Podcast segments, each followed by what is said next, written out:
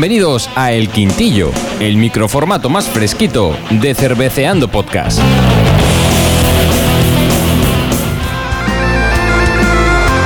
Yiva, yiva, yiva, yiva, yiva, yiva. Bienvenido, bienvenida, depende del caso, a un nuevo quintillo de Cerveceando Podcast. Ya sabes, estos microformatos chiquiticos donde os contamos cositas relacionadas con la cerveza para seguir aprendiendo y difundiendo la cultura cervecera con todos vosotros y vosotras.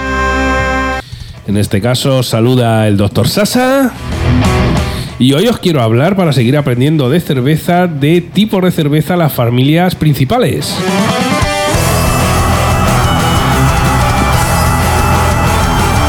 Así en lo básico, ya sabéis que estilos de cerveza, ya hemos dicho algunas veces en Cerveceando Podcast, que hay como, digamos, reconocidos más de 100 estilos de cerveza distintos. Pero en lo básico eh, hay tres familias de, cervezas de las cuales cuelgan pues todos los, todos los estilos. O, en este caso pues las IPA, las Pale Ale, las Belgian Ale, las Pilsen, las German Lager, las American Lager, las Dunkel, las Bock eh, y las Marzen. Y bueno pues prácticamente cualquier estilo que, que se os ocurra.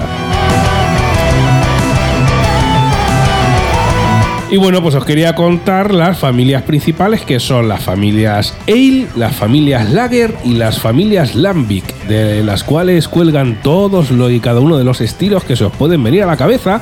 Y os quiero dar esta información para que aprendáis y la tengáis ahí bien mascadica para cuando eh, estéis con algún cuñado en alguna cena de, de, empresa o en alguna cena de familia y salga el tema, pues que lo tengáis bien estudiadico de aquí, de parte de tu amigo Sasa de Cerveceando Podcast.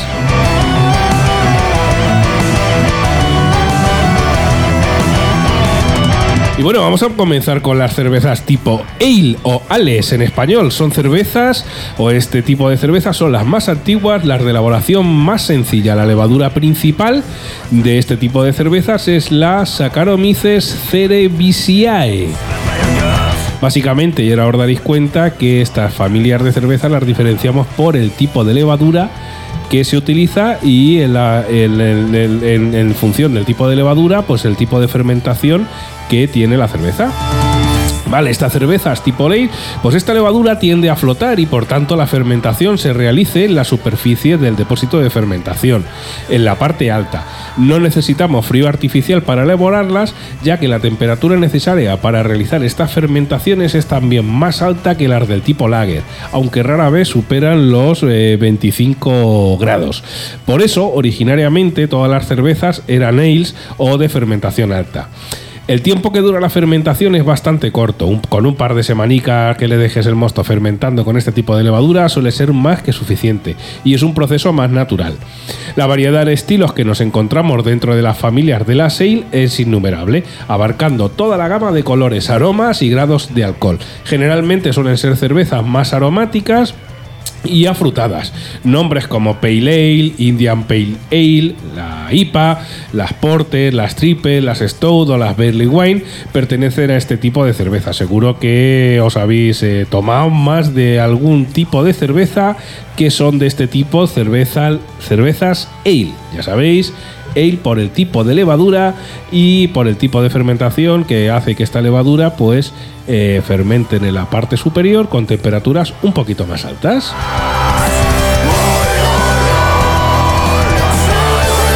Y ahora os quiero contar eh, el otro, uno de los, otro de los, de los grandes, eh, digamos, tipos o familia cervecera, que, bueno, le habéis eh, conocido el nombre y lo habéis escuchado 400 mil millones de veces, que son las cervezas tipo lager.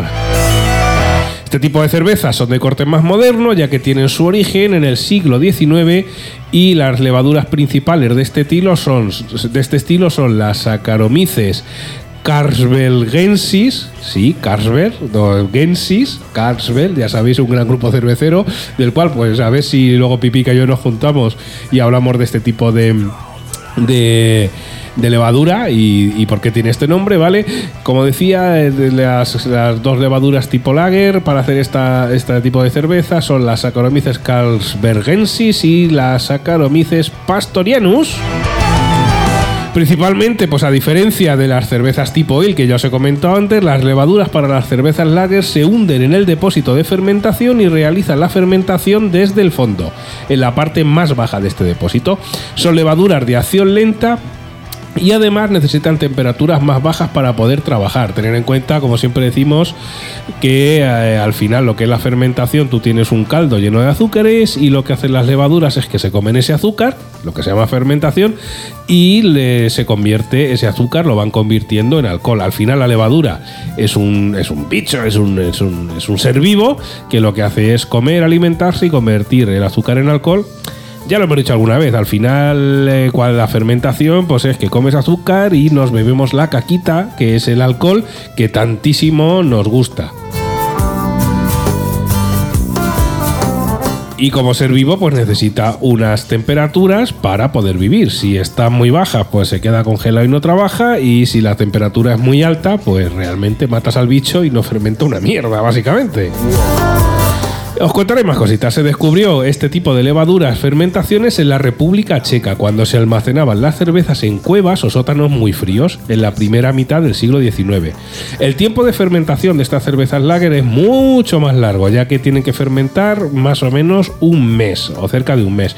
Y generalmente este tipo de cervezas dan lugar a cervezas con un gas marcado y un grado de alcohol más bajito que la ale.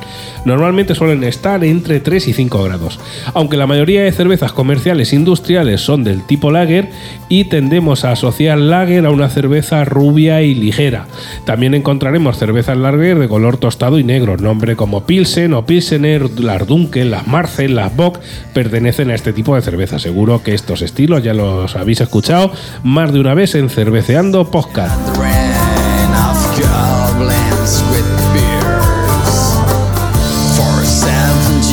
Tanto en la elaboración de cervezas tipo ale como las tipo lager en la fermentación, nada queda sujeto al azar. Hay una amplia gama de levaduras que se han ido seleccionando y cultivando para poder elaborar cervezas con perfiles diferentes. Pues eh, levaduras que pueden ser un poquito más aromáticas cuando fermentan, que puedan dar algún tipo más de graduación alcohólica, que sean un poquito más turbias, etc. Sería muy difícil hacer una clasificación de levaduras porque durante décadas han sido cuidadosamente cultivadas, existiendo numerosos híbridos y subtipos. Por tanto, para la, la mayoría de cervezas del mundo en la fermentación no hay lugar para la improvisación. Seleccionaremos la levadura que más nos convenga para elaborar los diferentes estilos, pero existe una curiosa excepción, las cervezas lámbicas, ya que estas fermentan con las levaduras salvajes presentes en el aire y es lo que voy a contar ahora después.